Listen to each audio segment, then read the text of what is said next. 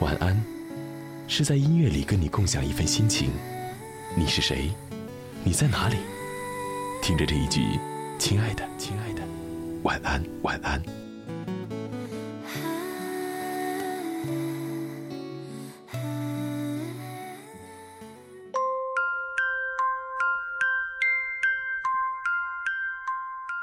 亲爱的这三个字似乎说的很多，但是每晚睡前真的有一个亲爱的他来道一声晚安吗？不如我们互相监督来做到吧。不论对方是你的好朋友，还是闺蜜，或者是那个对于你来说很重要的人，用你的方式跟他来说一句晚安。今晚睡前的声音，小妖想来说一个故事，名字叫做。柜子上的女孩。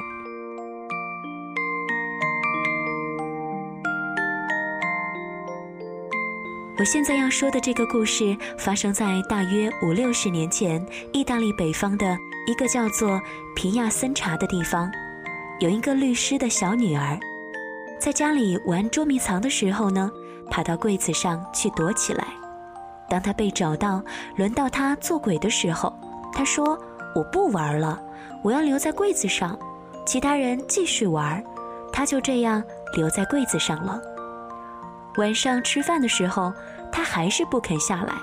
他说：“我不吃，我要留在上面。”小女孩的保姆玛利亚很生气，但是一点办法都没有。小女孩甚至不肯从柜子上下来睡觉。夜里，玛利亚只好再送给她枕头，还有奶油面包。从此以后，小女孩就生活在柜子上了。她在上面有足够的空间，因为房间很高，他甚至可以站起来。他看到爸爸妈妈、哥哥姐姐，还有玛利亚来了又去。有时候他会看看书，或者是躺下来哼着歌，看着天花板。他的爸爸妈妈、哥哥姐姐还有玛利亚。都想尽办法要引诱他下来，他们说尽好话讨好他，他们远远地拿着糖果玩具给他看，或者是大声议论要去马戏团，要去钓鱼。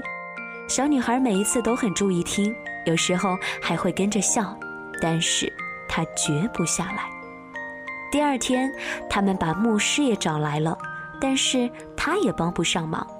他后来又来了几次。他们又从米兰请了一个心理医生和小女孩谈话。他来了几次，他问的小女孩都回答了，但是只要他不问问题，小女孩也不说话。好几次，他们强把小女孩从柜子上抱下来，放在餐桌的椅子上或者是床上，但是小女孩不吃不喝，晚上也不肯把眼睛闭起来。她越来越瘦，越来越忧愁。他们很害怕她会就这样死掉。几天之后，他们又让她随心所欲，她在餐桌上的位子继续空着。这个小女孩啊，就这样在柜子上生活了好几年。玛利亚也已经习惯了，她把装着满满食物的盘子送上去，然后把空的盘子收下来。耶虎刚刚相反，爸爸妈妈、哥哥姐姐也不再激动了。他们告诉报社的记者有关这个小女孩的故事，而且收集这些越来越少、越来越短的报道。大概过去了五年，第六年刚开始的时候，发生了意想不到的事儿。有一个调音师被找来调钢琴，小女孩看着他工作，听他弹琴。调音师没有注意到柜子上的小女孩。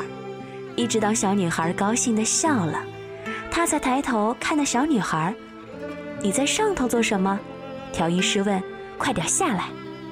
小女孩真的从柜子上下来了，她拿了一把椅子坐在调音师的旁边，看他把工作做完，然后走进厨房给自己拿了一块蛋糕。从这一天起，小女孩又像其他的小孩一样生活在地上。此外，那个调音师就在同一天认识了玛利亚。总之，他们在两年之后结婚了。听完故事要说晚安喽，继续来搜集晚安前最想说的话。不论这段话是告诉他的，还是告诉自己的，大家可以发送语音或者是文字给小妖都是可以的。关注我们的微信公众平台“李小妖”的汉语拼音零二七，来跟我交流吧。晚安，武汉，晚安，亲爱的你。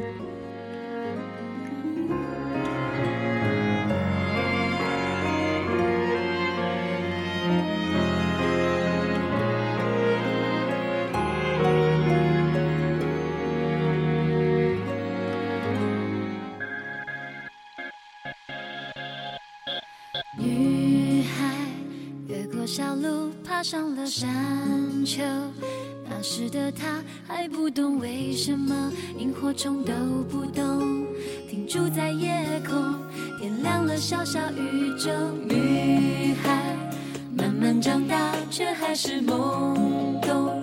那时的他还不懂为什么大人们能抽空，为失恋喝杯酒，却没空看看星空。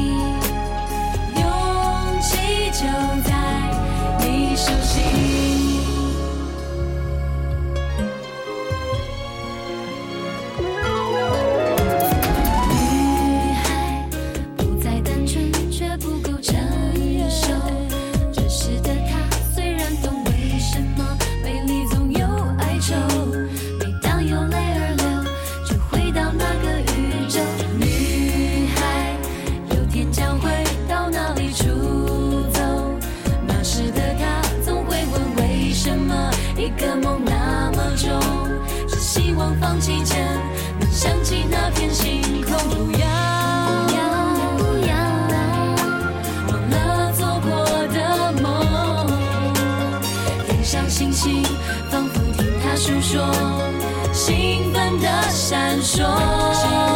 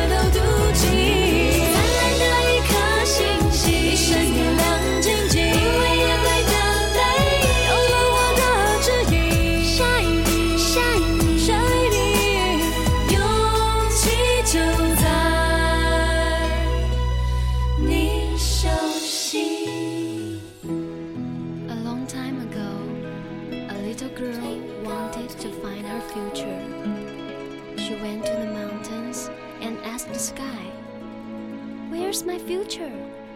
And just then, a little star said, Sweetie, the future is in your hands. Yes, the future is in.